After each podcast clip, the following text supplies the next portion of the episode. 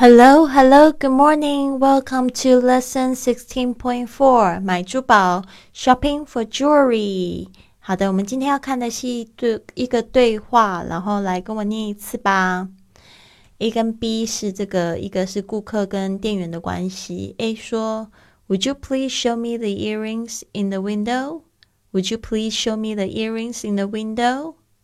请拿橱窗里的那耳环给我看一下好吗？” Would you please show me the earrings in the window?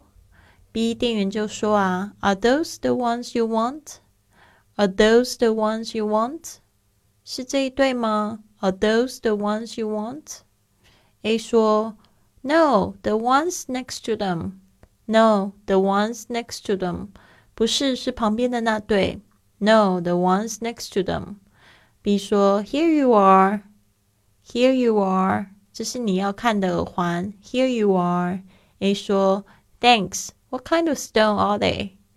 What kind of stones are they? 他就问说这些是什么宝石啊？What kind of stones are they? B 说，Oh, they are crystal. They are from South Africa. Would you like to try them on? They are crystal. They are from South Africa. Would you like to try them on? 哦，他们是这个水晶的，是来自南非的水晶。呃，你要不要试戴看看呢？They are crystal. They are from South Africa. Would you like to try them on? A 说，Yes, please. How much are they? Yes, please. How much are they?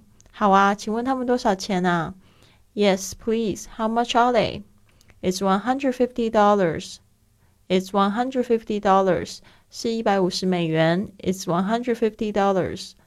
哦，A 说啊，They look beautiful. Okay, I'll take them. They look beautiful. Okay, I'll take them. 很好看，那我就买下了。They look beautiful. Okay, I'll take them.